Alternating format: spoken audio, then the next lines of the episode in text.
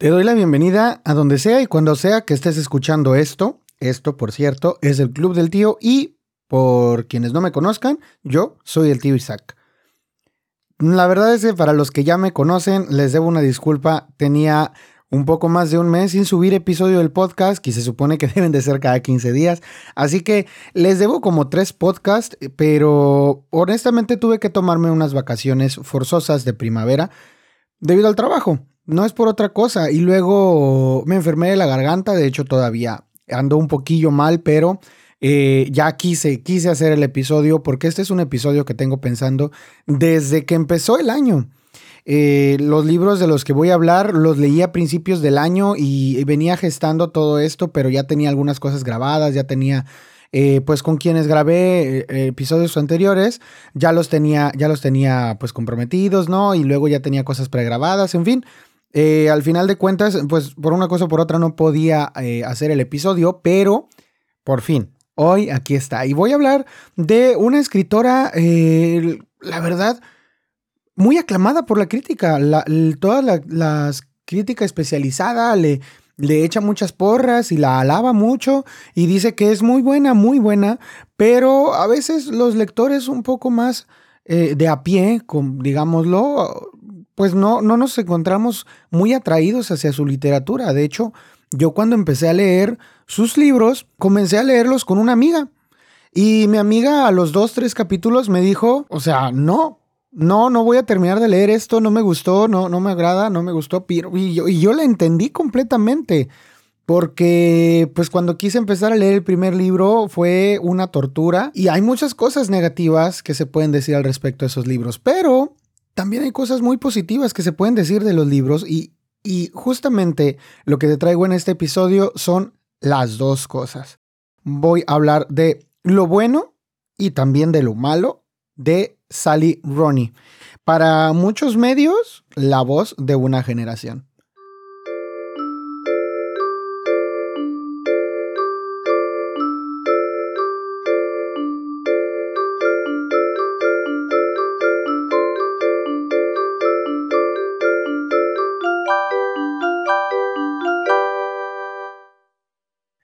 Te doy la bienvenida al Club del Tío. Somos el tío chido que te recomienda libros, así que si te gustan los libros y la literatura, déjanos convencerte con reseñas, opiniones y recomendaciones.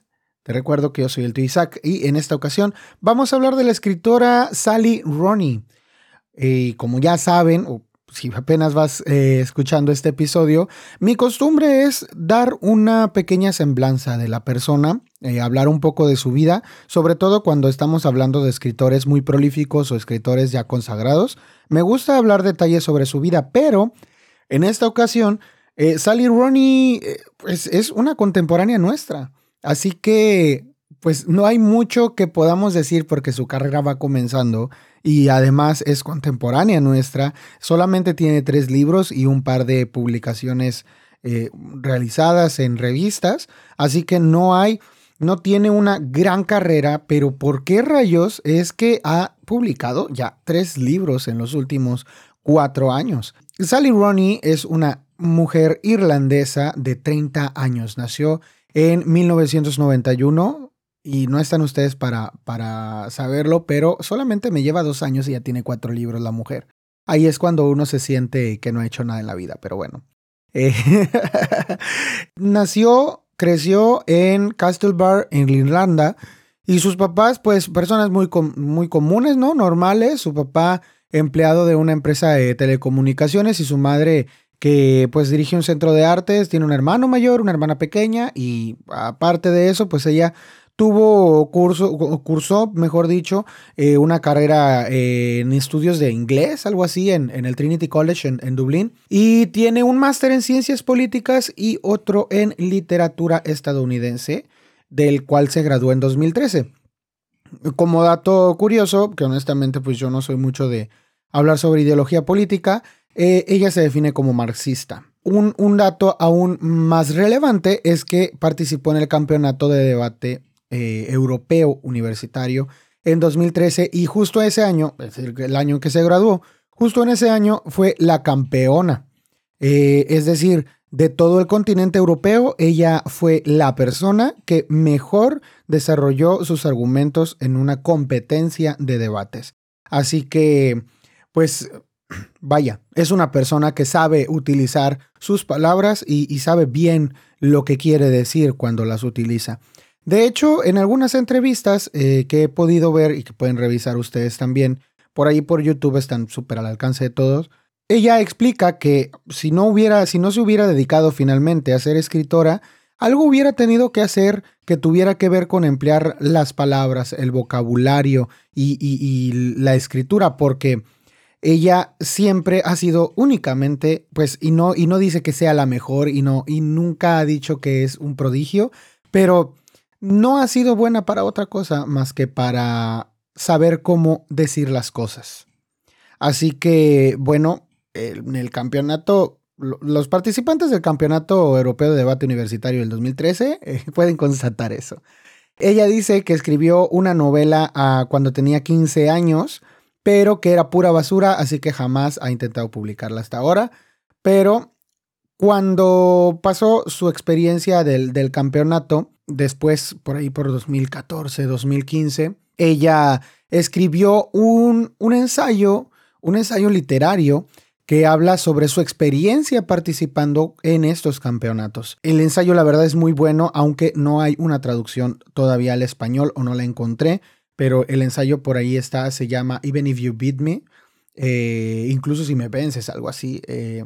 Y, cuando ella escribe este, este ensayo en 2015, una agente que se llama Tracy Bohan le habla y le dice, oye, ¿sabes qué? Me gusta cómo cómo estás este, escribiendo esto. ¿Tienes otra cosa que, que quiera, que, que, hayas escrito como para revisarlo y ver si lo podemos ofrecer en, en alguna editorial? Y ella le dice, sí, ¿sabes qué? Sí tengo. Eh, en 2015 Sally Rooney estaba escribiendo su novela, su primer novela debut, que fue Conversaciones entre amigos, en inglés Conversation with Friends.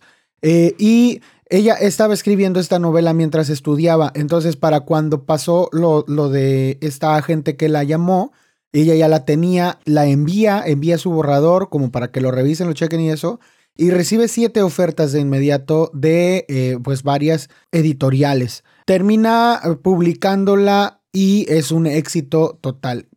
Acá en Latinoamérica es una, una producción de Penguin Random House. Es la editorial más grande del mundo, Penguin Random House. Así que, digo, ya lo hemos hablado. Si quieres saber un poco más sobre por qué Penguin Random House es la editorial más grande del mundo, puedes escuchar nuestro episodio que se llama El tío pirata.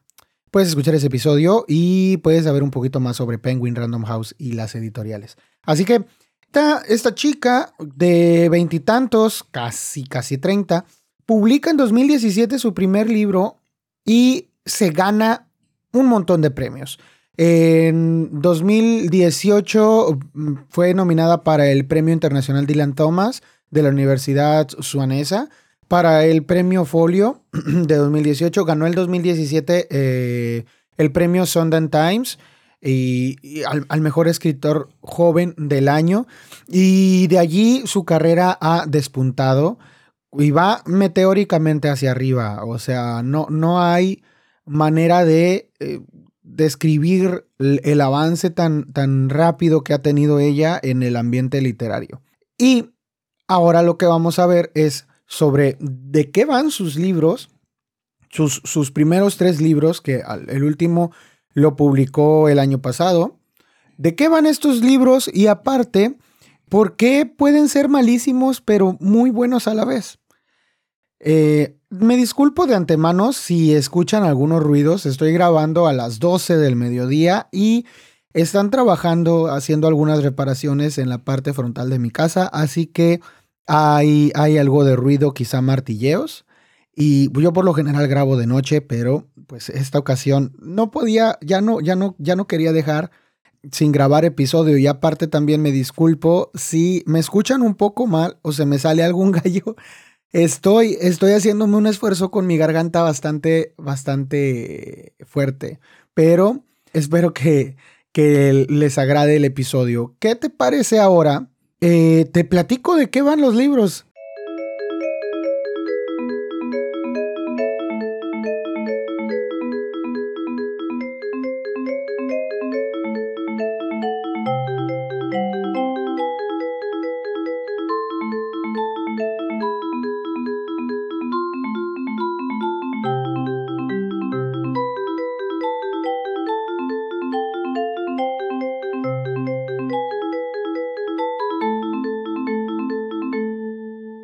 Como te decía, tiene tres libros. El primero se llama Conversaciones con amigos, que lo escribió mientras todavía estaba estudiando su máster en literatura estadounidense.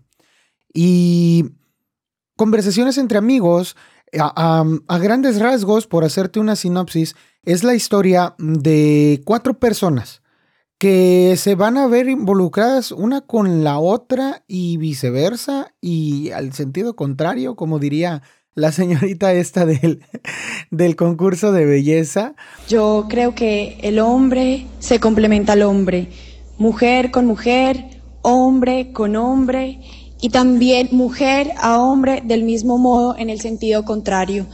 Y estamos para darnos cariño, para darnos amor Resulta que Frances, que va a ser el personaje principal del libro, tiene una amiga y exnovia llamada Bobby y ambas estudian la universidad en, en Dublín, si mal no me acuerdo. Entonces ellas están estudiando, pues normal, ¿no? Como cualquier otro universitario. Y como es muy común en aquellos lugares, pues tienes que dejar casa para ir a estudiar eh, la universidad. Y ella vive sola con, con Bobby en, un lugar que rentan. Y para, como para fomentar su vena artística y así, em, escriben y actúan poemas que hacen performance en unas cafeterías de por ahí de la zona, ¿no? Entonces, eh, en una de esas actuaciones que hacen, hay una mujer llamada Melissa, que es una escritora y también eh, columnista, que las ve, les parece muy interesante lo que están haciendo al declamar y actuar al mismo tiempo. Les dice, bueno, denme una entrevista y vamos a hacer una columna y van a salir en una revista. Y entonces ellas dicen, sí, claro que sí, o sea, tienen ese afán no solo de reconocimiento, sino de, pues, buscar oportunidades, ¿no? Que les abran el, el mundo literario de algún modo que empiecen a abrirse puertas, ¿no? Y son jóvenes, tienen 20, 21 años, están, están muy, muy a tiempo de comenzar con, con ese tipo de, relaciones, ¿no? Eh, políticas, digámoslo, para conseguir contactos. Así que ven en Melissa una oportunidad de oro, la aceptan. Y en el transcurso de que están eh, para, platicando para esta entrevista y todo, se toman algunas fotos. Eh, Melissa las invita a su casa y en su casa, en casa de Melissa, Bobby y Frances van a conocer a Nick. Nick es el esposo de Melissa, un actor consagrado, es alguien, es alguien conocido pues en, en el ámbito actoral. Fue de pequeño, desde pequeño estuvo eh, pues invadido ¿no? por los reflectores, se dieron cuenta de que era pues alguien muy talentoso, así que pues tiene mucho tiempo de práctica y es alguien de verdad muy, muy, muy talentoso. Así que ya lo conocen, pero no sabían que, es, que él era el esposo de, de Melissa. Pues se deslumbran ¿no? un poco por esto de, ah, ella es escritora, él es actor, o sea, son una pareja en sus 30, 31, 32 tienen. Son el tipo de personas que ellas quisieran llegar a ser, quizá. Ven la amistad que tienen con ellos como algo irracional. Así que no es raro cuando de repente esta cosa escala y de pronto Frances se siente atraída físicamente hacia Nick. Parece ser que Nick también se siente muy atraído hacia ella. Alrededor de los eventos, al transcurrir los eventos, vamos a ir conociendo detalles de la vida de Frances, de su familia, cosas que le han pasado y una enfermedad que parece que que la está poniendo en peligro, pero es una cosa muy misteriosa. También vamos a aprender cómo Nick va a, si Nick va a aceptar o rechazar esta relación con, con Frances, porque pues él es un hombre casado, y las implicaciones que este flirtreo que se empieza a tener entre ellos va a tener no solo en su matrimonio, sino con la amistad de Bobby y Frances, todas las cosas que pudieran pasar cuando se, empieza a buscar una aventura extramarital. Y pues de eso va la novela. Hasta, hasta aquí te voy a dejar, es una sinopsis súper concisa. Pues para muchos es un cliché. La verdad es que yo siento que hay una vuelta de tuerca en este cliché, es lo único que digo hasta ahorita y más adelante te voy a explicar por qué. Mientras te hablo de la segunda novela que se llama Gente Normal. Esta segunda novela, curiosamente, eh, catapultó aún más a la fama a Sally Ronnie porque esta segunda novela tuvo una adaptación eh, televisiva o bueno, para un streaming, creo que fue Hulu quien, quien hizo la adaptación con actores em, irlandeses. Se publica en 2018, fíjate, en 2017 sale Conversaciones entre amigos.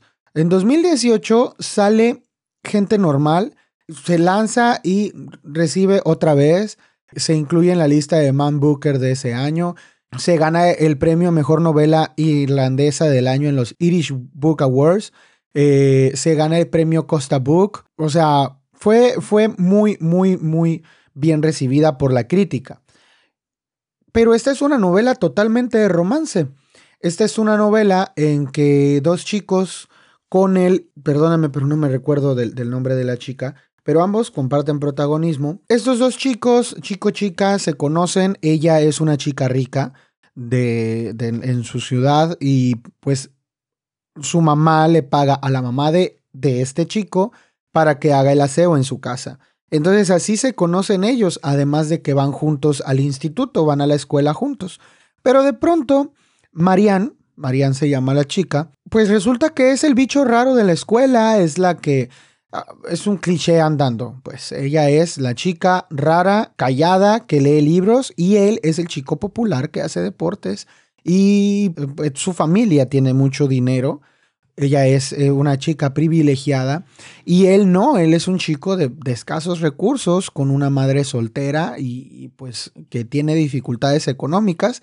Y entonces ellos se conocen porque pues la madre de él hace el aseo en casa de, la, de ella, ¿no? De repente, enfrente de sus papás como que se hablan bien, pero en la escuela no. Y luego empiezan a tener una relación sexoafectiva y, tengo que decir de este modo así que es una, con estas palabras tan, pues ahora me parecen técnicas, pero parece que ya es el común.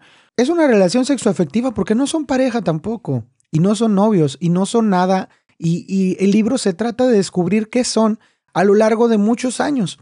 Eh, y ellos incluso eh, se van de la ciudad, se cambian de escuelas, se van a estudiar en la universidad, se topan a lo largo del tiempo en distintas etapas de sus vidas, en, distintas etapas de sus vidas, y vamos a ver cómo evoluciona esta relación tan extraña que tienen, las formas que tienen de relacionarse no solo entre ellos, sino con sus, sus personas más cercanas.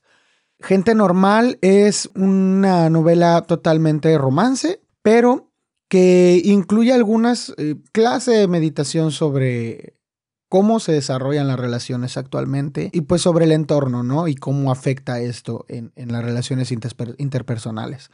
Y bueno, esta novela, como te decía, tuvo una adaptación a una serie televisiva por Hulu, tengo entendido. Igual que conversaciones entre amigos después de que gente normal tuviera una muy buena acogida y le diera a Ronnie una muy buena tajada también los derechos de producción fueron eh, obtenidos por una productora y la produjeron entre Hulu y la BBC. Hicieron otra miniserie de dos episodios del libro Conversaciones entre amigos. Yo no he visto ninguna de las dos series. Si alguno de ustedes las ha visto, sépase que viene, está basado en, en libros de Sally Rooney. Pero parece que también ha tenido una buena acogida. Esto fue el año pasado cuando salió la serie. Yo no, no la he podido ver, no las encuentro en mis servicios de streaming y la verdad es que he estado muy, muy ocupado como para, como para verlas, pero las quiero ver. Y ya les daré, ya les daré mi opinión cuando las haya visto. Pero aquí estamos para hablar de libros, así que hablemos del tercer y último libro que ha sacado Sally Ronnie. Este libro se llama ¿Dónde estás, mundo bello? Y debo aceptar que este libro es el que más me ha gustado de los tres libros que, ha sacado Sally Ronnie.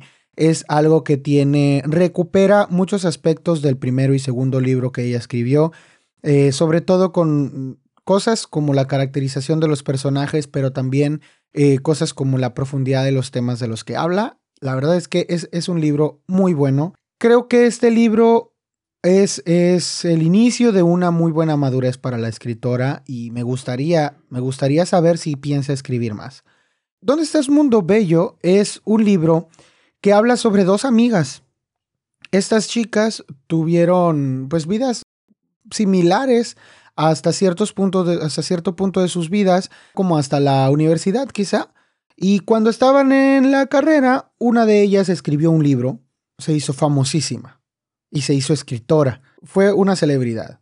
Luego, la, la chica que queda, pues se consiguió un trabajo de oficina, se consiguió un trabajo simple, sencillo, trabajando en una revista literaria que vive de subsidios del gobierno, ni siquiera vive de sus ventas la revista, por lo que el sueldo de ella pues no es, no es muy alto. Y así vamos viendo cómo estas dos mujeres caras opuestas de la vida, digámoslo, porque tenemos acá a la, a la chica desde la clase trabajadora, la chica que batalla un poco, la chica que, que tiene dificultades económicas y la chica que no le falta absolutamente nada.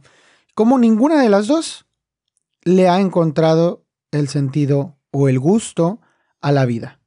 Ninguna de las dos se siente plena, ninguna de las dos se siente feliz. Y se dan cuenta de que el mundo pues no es esta cosa bonita que nos dijeron que era. A lo largo de eh, algunos, algunos correos, cartas que se envían ellas, nos vamos, vamos viendo las razones, ¿no? Y por qué, por qué ellas solo ven esta cara fea del mundo, a pesar de que tienen a su alcance, a su disposición, Digámoslo porque nosotros estamos en Latinoamérica, gente. Yo estoy en Latinoamérica, yo estoy en México. Y yo sé que hay una cara horrible que no está en invierno en Irlanda y ellas, ellas no están sufriendo algunas cosas que nosotros sí. Y aún así tampoco le hayan lo bonito, ¿no? Entonces, bueno, digamos, para nosotros pudiera parecer ridículo, pero honestamente tiene mucho sentido lo que, lo que exponen. Ahora que ya te hice como una pequeña sinopsis de cada libro, ¿Qué te parece si hablamos sobre los cómo los escribió y por qué creo? ¿Por qué creo que la gente odia? Primero, porque creo que la gente odia los libros de Sally Ronnie. Y después te voy a decir por qué yo creo que la crítica los ha alabado tantísimo, ¿sale?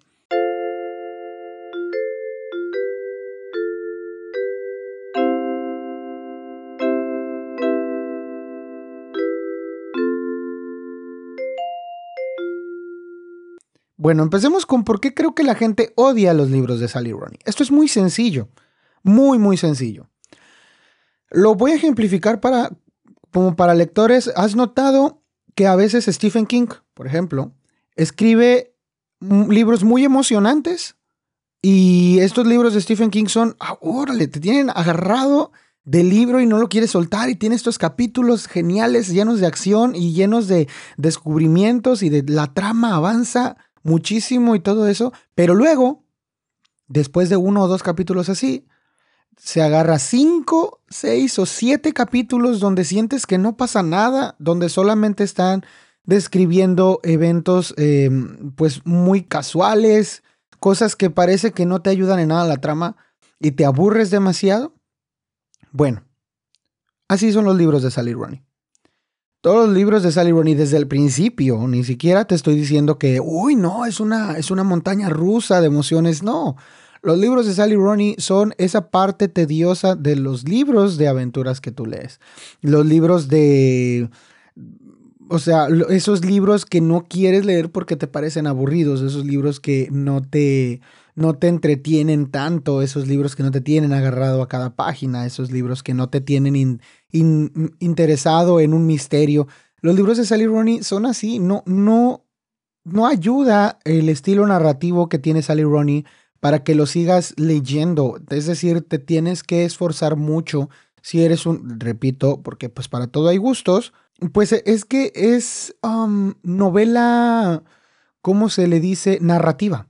La narrativa se trata de eso, gente. La narrativa es solamente describir eventos que están pasando. Y los libros de Sally Rooney son narrativa y son una narrativa un poco sosa, un poco aburrida.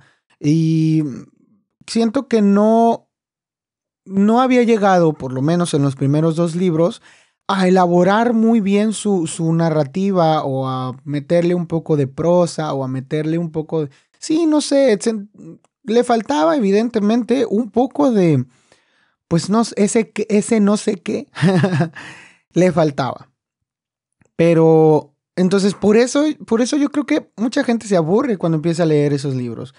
Resulta que los libros de Sally Rooney terminan siendo libros muy deprimentes que hablan sobre el lado malo de las personas, con personajes que están hartos de la gente, con personajes que pues ya no hayan, no hayan precisamente como en el último libro, no hayan dónde está lo bonito.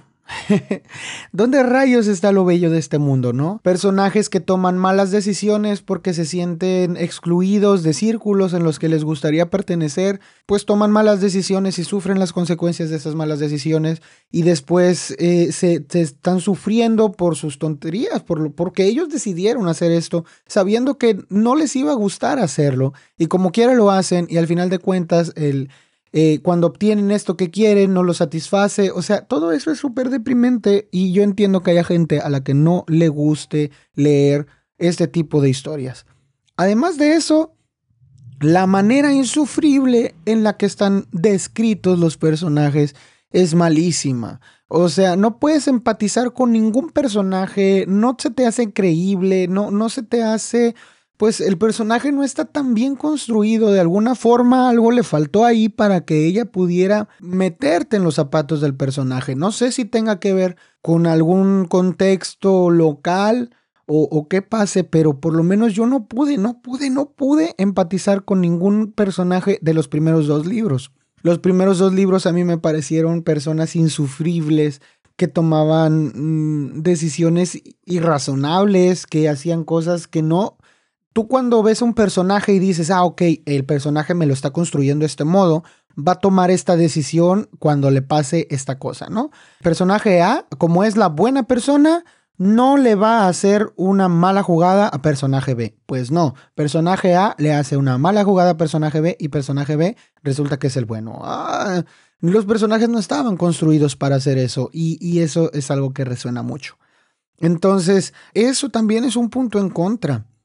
Ahora, yo creo que estas son sobre todo algunas de las cosas que hacen que, que la gente sienta un rechazo por los libros de Sally Rooney.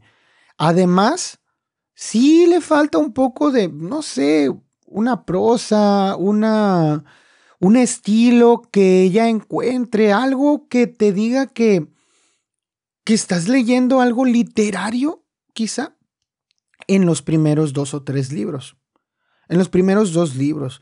Como que le falta esta costumbre que tienen algunos escritores de comparar todo con alguna cosa, como por ejemplo cuando te dicen, eh, ella abrió los ojos que, que terminaron abiertos ante mí como dos ventanas que abrían al mar y pude ver en ellos el dolor del, Siento que esas cosas les faltan a los primeros dos libros de, Sally Rooney, o por lo menos no las, ah, no las demuestra en, pues no hace gala extraordinaria de esas capacidades em, narrativas.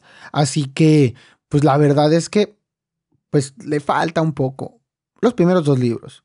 Eso, junto con que son historias de romance y de romance cliché es decir, la primera es la chica joven que está con un hombre mayor que ella y que el hombre está casado. Ese es el, ese es el plot de los personajes.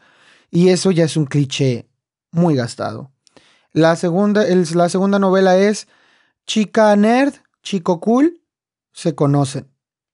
Y, o sea, eso está súper gastado. Gente, eso es de Wattpad. Eh, entonces, por eso también muchas personas lo rehuyen, porque dicen, o sea, ¿qué estoy leyendo? ¿Por qué voy a gastar mi tiempo en leer esto? ¿Por qué rayos voy a invertir eh, una buena pasta en estar leyendo pues, algo que está gratis en Wattpad, no? Cuando yo empecé a leer, cuando yo empecé a leer a Sally Ronnie, la comencé a leer por allá de enero de este año.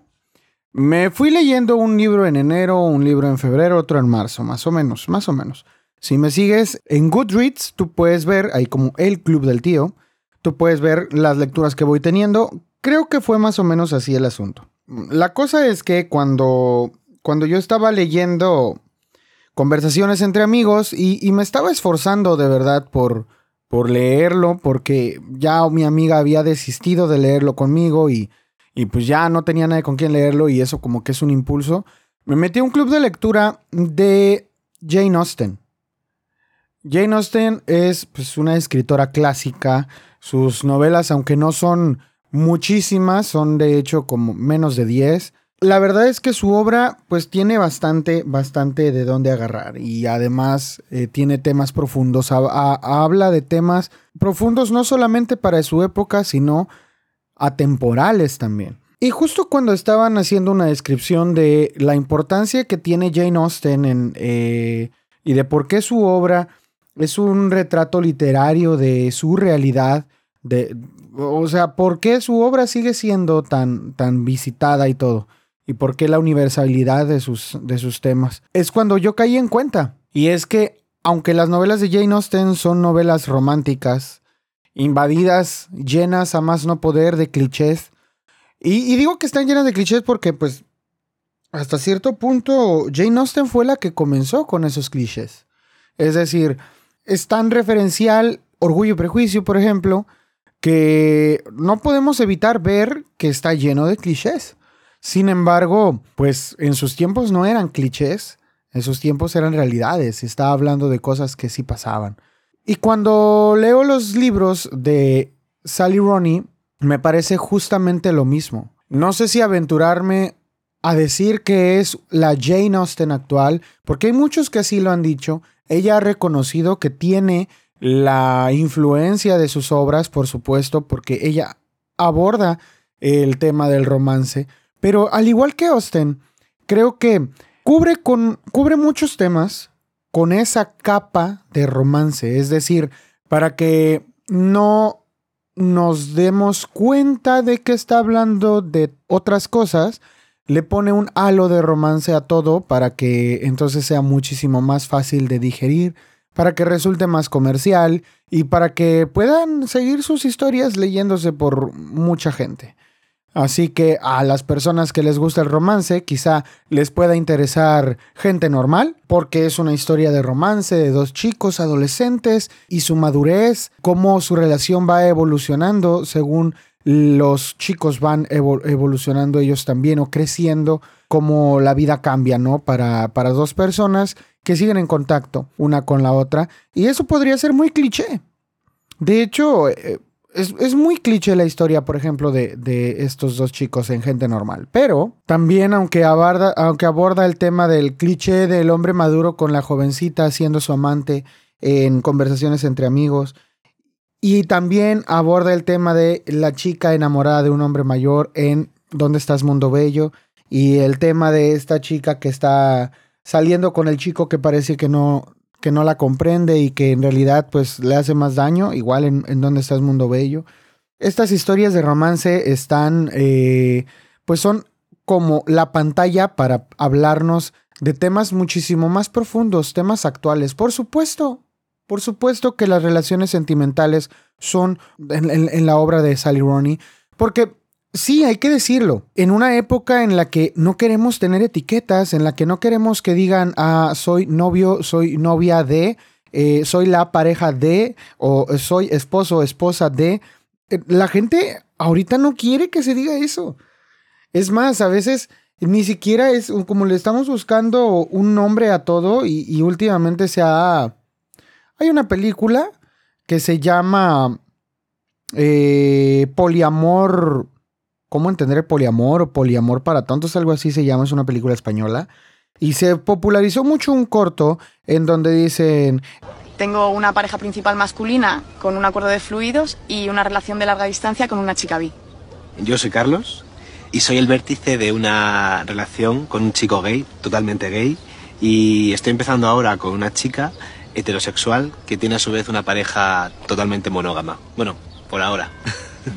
Yo me llamo Olivia, tengo un grupo de polifidelidad desde hace ya como unos dos años con el que mantengo relaciones asexuales poliamorosas en paralelo. Pues yo estoy en una red de relaciones con esas ponderadas y luego tengo una trieja con un chico y una chica. Bueno, pues me llamo Miguel y practico la polisoltería. Estoy muy interesado en todo el mundo pansexual porque lo que más me atraen de las personas son las almas, pero lo que más me motiva son las relaciones BDSM. BDSM. Y por ejemplo, eh, en ¿Dónde estás Mundo Bello? Eh, la escritora que, es personaje principal de, la historia dice, tiene el siguiente diálogo también. Dice, En público estoy siempre hablando de la ética de los cuidados y del valor del sentimiento de comunidad humana, pero en la vida real no me encargo de cuidar de nadie más que de mí misma. ¿Quién hay en el mundo que dependa de mí para nada? Nadie. Me puedo culpar de ello y lo hago, pero creo también que el fracaso es general. Antes, la gente de nuestra edad se casaba y tenía hijos y aventuras amorosas, y ahora todo el mundo sigue soltero a los 30 y comparte un piso con personas a las que nunca ve, el matrimonio tradicional claramente no cumplía con su objetivo y desembocó casi en todas partes en un tipo de fracaso u otro, pero al menos era una tentativa de algo, y no solo una triste y estéril usurpación de la posibilidad de vivir. Por descontado, si nos quedamos todos solos y practicamos el celibato y custodiamos con celo nuestras fronteras personales, se evitarán muchos problemas, pero me da a mí que tampoco quedará gran cosa por la que merezca la pena vivir.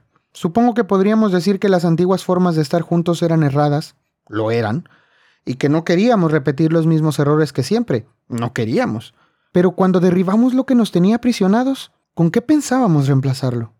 Toda esta confusión que pudiera parecer para, para el resto de las personas que no comparten ese tipo de ideologías y para las personas que no están al tanto de todos los nombres y de toda la corrección que hay detrás del, de cómo se debe nombrar a una persona en una relación, esto podría parecer muy confuso y, y las tres obras de Sally Rooney, sobre todo las primeras dos, hablan de esto, de cómo se vive las relaciones sexoafectivas en un momento en el que no puedes ponerle etiqueta a nadie, en un momento en el que no eres la pareja de nadie, porque cada quien deben estar en una relación conservando su individualidad. Y, que en un momento en el que si te dicen eres novio o novia de esta, entonces te están amarrando. Este tema lo, lo toca, por supuesto que lo toca, porque es un tema importante en la actualidad entender la interacción entre las personas, eh, las interacciones amorosas o sexoafectivas que, tienen las personas actualmente es un tema importantísimo. Y entonces tenemos fragmentos en los cuales pues la relación sufre, la relación de, de, dos personajes sufren, como por ejemplo en conversaciones entre amigos, cuando esta Frances está con, con, Nick, pero pues ella quiere mantener su individualidad y, y, cree que ella puede estar haciéndolo. Y por ejemplo, Frances dice, pensé en todas las cosas que nunca le había contado a Nick sobre mí misma.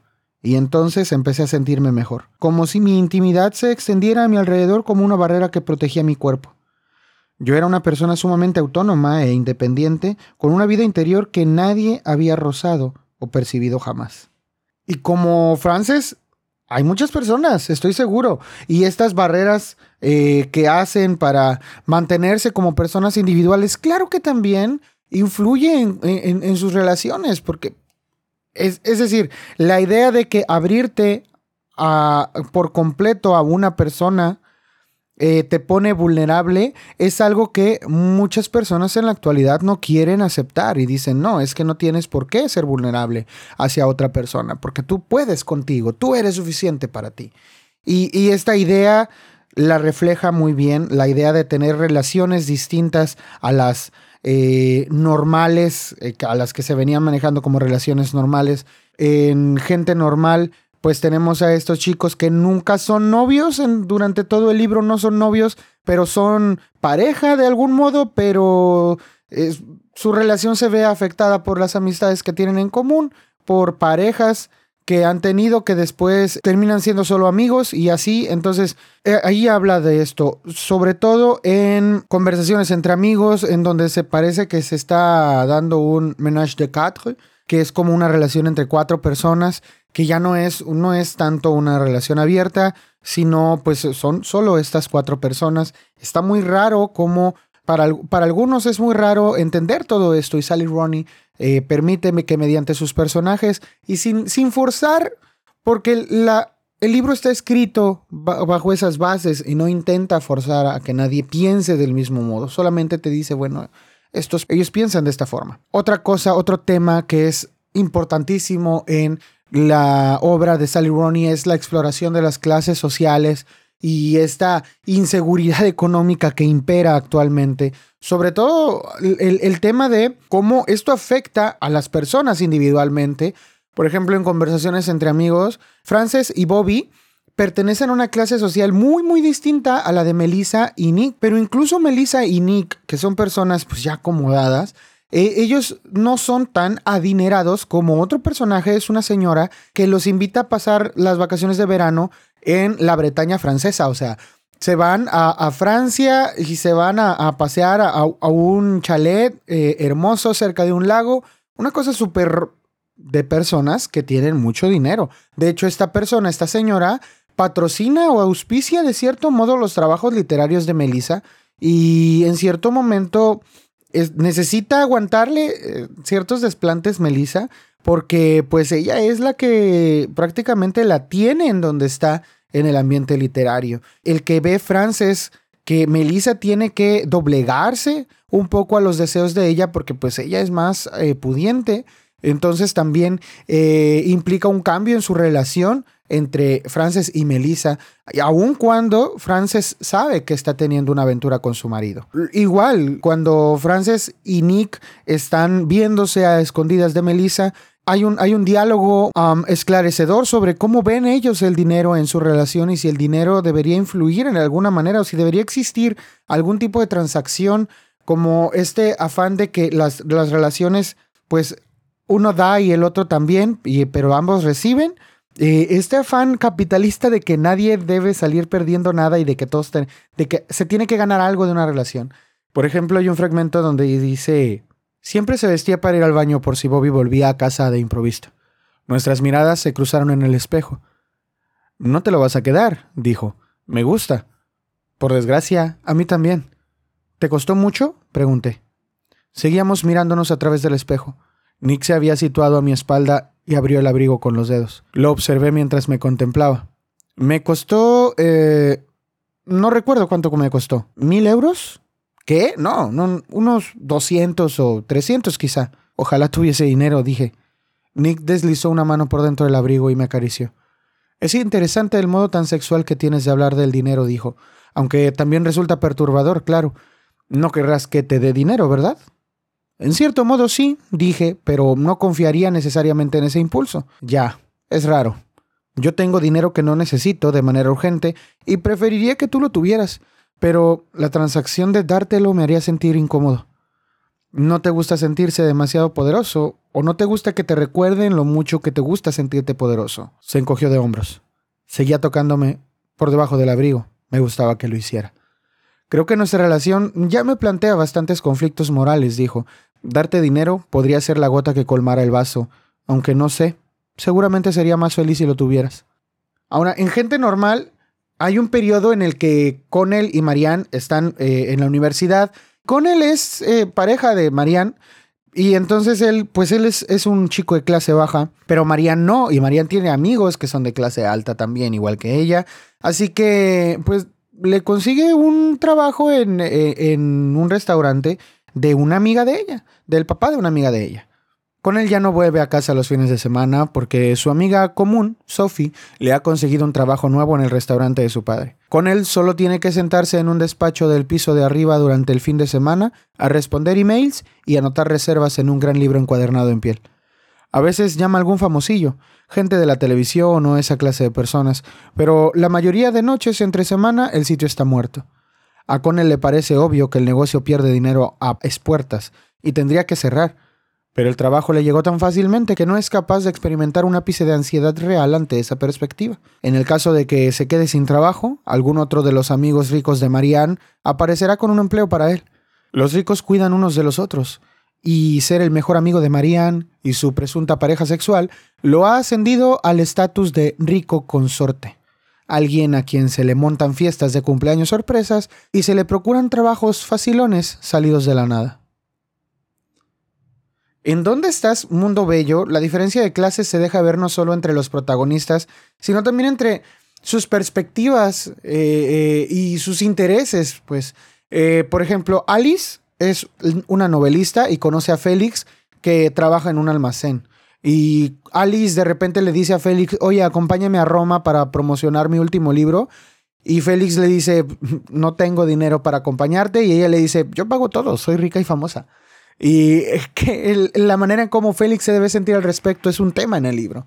Mientras tanto, en Dublín, Eileen, la mejor amiga de, Alice, tiene un trabajo de oficinista, está refundida leyendo textos para una revista literaria que pues se debe más que nada a subsidios del gobierno, más que a que la gente lo compre, entonces tiene un sueldo muy malo, pero comienza a filtrar con Simon y Simon es un hombre por lo menos unos 10 años más grande que ella y con un trabajo muy, muy bien remunerado en la escena política. Es algo así como un consejero político o algo así. Y aunado a esto, o sea, ya que se ven estas diferencias de clase entre, entre las dos parejas que, que nos, que nos llevan por la historia, siempre está la mención en correos electrónicos que comparten Alice y Eileen de un artículo que Eileen leyó hace, hace un tiempo sobre la desaparición de una sociedad organizada de modo muy similar a la nuestra.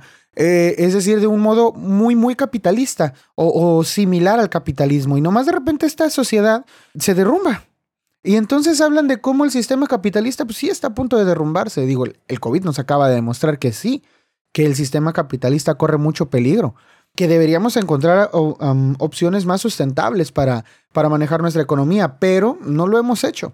Exploración de esta de las clases sociales, la inseguridad económica, como decía hace rato, siempre es un tema en, en el que se habla, ¿no? Entre los, entre los personajes, sus entornos y, y lo demás de la historia. Y otro gran tema, quizá, quizá algo curioso, es que pues todos los, todas las historias están protagonizadas por gente que está muy, muy versada en asuntos literarios. Por ejemplo, en conversaciones entre amigos, Frances y Bobby están estudiando y, hacen estos performances sobre eh, poesía y todo, y están estudiando letras, etc. También Nick, que estudia actuación, pues todas las obras de teatro que se ha leído también, estudió ciencias políticas, algo así, creo que se menciona en algún momento del libro. Melissa, obviamente, pues es escritora, está bien versada en el ambiente literario, sobre todo en la escena actual. Y al final de cuentas, todos ellos hacen, ¿no? Referencias a, a todo este mundo. Empieza como de un modo a criticar este mundo. Por ejemplo, en Gente Normal, el protagonista masculino Connell tiene el siguiente diálogo después de haber asistido a una, eh, a una lectura, ¿no? De, a una presentación literaria. Dice lo siguiente. Sabe que mucha gente del ambiente literario de la universidad ve los libros principalmente como una forma de parecer cultos. Cuando esa noche en el Stack's Head alguien mencionó las protestas contra las medidas de austeridad, Sadie lanzó los brazos al cielo y dijo, nada de política, por favor. La valoración que había hecho con el de la lectura en un primer momento no quedó rebatida. Era cultura como representación de la clase, literatura fetichizada por su capacidad de transportar a gente cultivada a viajes emocionales falsos que luego les permitirían sentirse superiores a la gente inculta acerca de cuyos viajes emocionales les gustaba leer. Aunque el autor en sí fuese buena persona, aunque el libro fuese verdaderamente profundo, todos los libros se comercializaban, en último término, como símbolos de estatus, y todos los escritores participaban en un grado u otro de ese mercadeo. Así era, cabía suponer, cómo ganaba dinero la industria. La literatura, tal y como estaba presente en esas lecturas públicas, no tenía ningún potencial como forma de resistencia ante nada.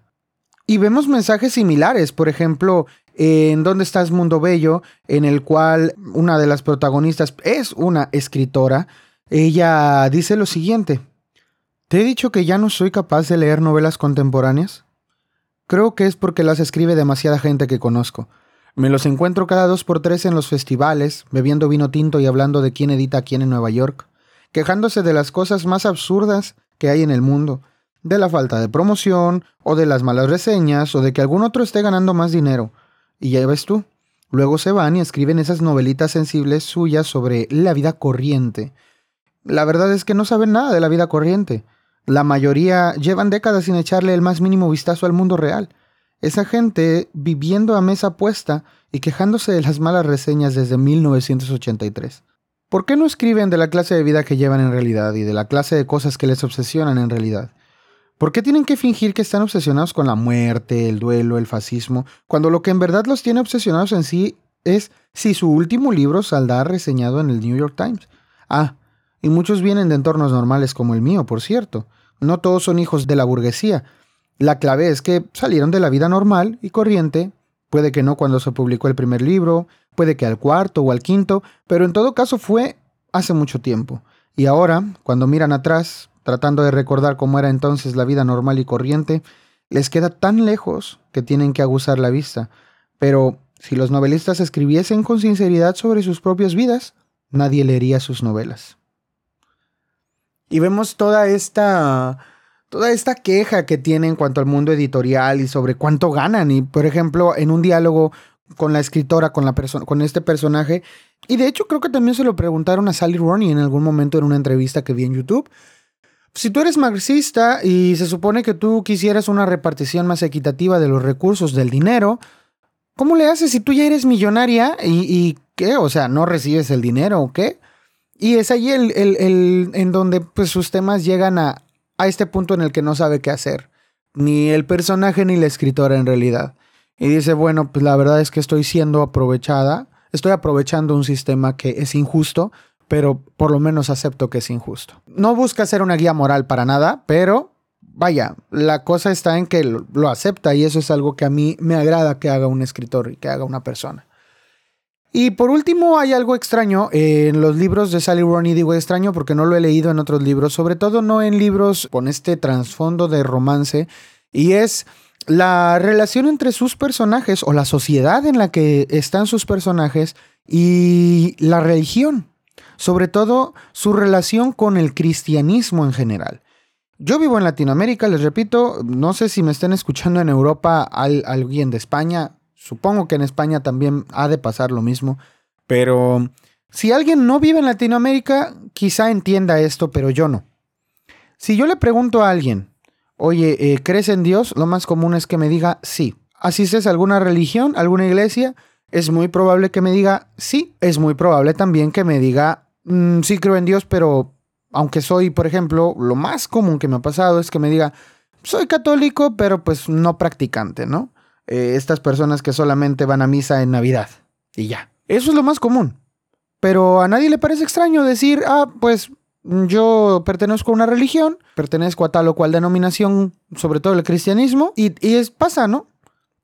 Sin embargo, los personajes de Sally Rooney pasa que se sienten extrañamente atraídos por la, por la religión, por el cristianismo, pero tienen un rechazo automático hacia él, aunque se sientan atraídos hacia él. Tienen como esta idea de eso ya pasó, eso ya no le sirve a nadie. ¿Quién en estos momentos, quién en 2022 es cristiano, no? Eh, ¿Quién en 2022 cree en Dios? O sea, ¿qué les pasa? ¿Quién en 2022 va a la iglesia todos los domingos? Y por ejemplo, en conversaciones entre amigos comienza con una pequeña inclusión de lo que le parece la Biblia al personaje. Y dice, no le dije a mi madre que me había llevado a Dublín el pequeño ejemplar encuadernado en piel del Nuevo Testamento.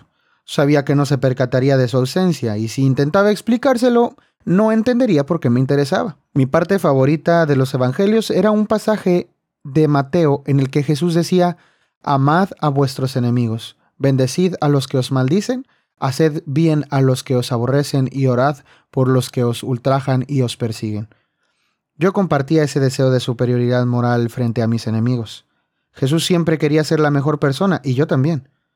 Subrayé ese pasaje varias veces con un lápiz rojo para ilustrar que comprendía la forma de vida del cristianismo.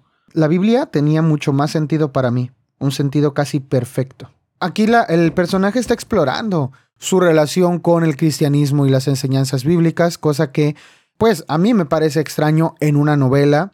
En ¿Dónde estás, Mundo Bello? Por ejemplo, una de las protagonistas tiene el siguiente, le envía el siguiente mensaje, de hecho, a su amiga. Y le dice, para explicarte mi interés por el cristianismo, en pocas palabras, me fascina y me conmueve la personalidad de Jesús, de una forma bastante sentimental. Se podría decir incluso sensiblera. Todo en su vida me conmueve. Por un lado, siento hacia él una especie de atracción personal y de cercanía que se parece muchísimo a lo que me despiertan algunos estimados personajes de ficción, lo cual es lógico, teniendo en cuenta que lo he encontrado exactamente del mismo modo, esto es, leyendo sobre él en los libros. Pero por otro lado, me hace sentir una humildad y una admiración de signo distinto. Creo que encarna una especie de belleza moral y mi admiración por esa belleza me hace incluso querer decir que lo amo, aunque soy muy consciente de lo ridículo que suena eso. Pero, Eileen, sí que lo amo. Y no puedo fingir que sea solo el mismo amor que siento por el príncipe Mishkin, o por Charles Swan, o por Isabel Archer. En realidad es algo distinto, un sentimiento distinto. Siento un afecto y una simpatía enormes por él, y me conmuevo cuando pienso en su vida y su muerte. Ya está. En lugar de invadirme de paz espiritual, sin embargo, el ejemplo de Jesús solo sirve para que mi existencia parezca frívola y banal en comparación.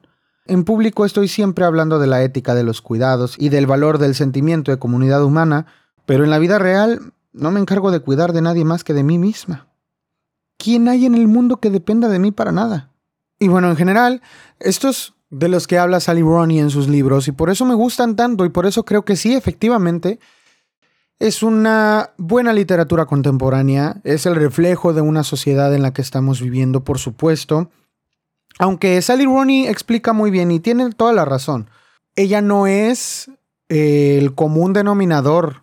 Ella no tiene una vida muy normalita que digamos. Ella sí vive en un lugar privilegiado y está hablando desde ese lugar porque no puede hablar desde otro. Y me parece que lo hace con mucha sinceridad. Sin embargo, pues los problemas existenciales existen en cualquiera de, de, los, de los ambientes, ya sea de un estrato bajo o alto. Así que Gente, yo les agradezco mucho que hayan llegado hasta aquí, hayan escuchado el capítulo. Mm, prometo que este ya, ya es el primer capítulo y que representa que voy a seguir subiendo episodios con la misma frecuencia que antes. Y si te interesa, pues lee, lee alguno de los libros que te estoy recomendando. Yo, yo me despido y nosotros nos escuchamos pues la siguiente vez que le des play ahí en el botoncito.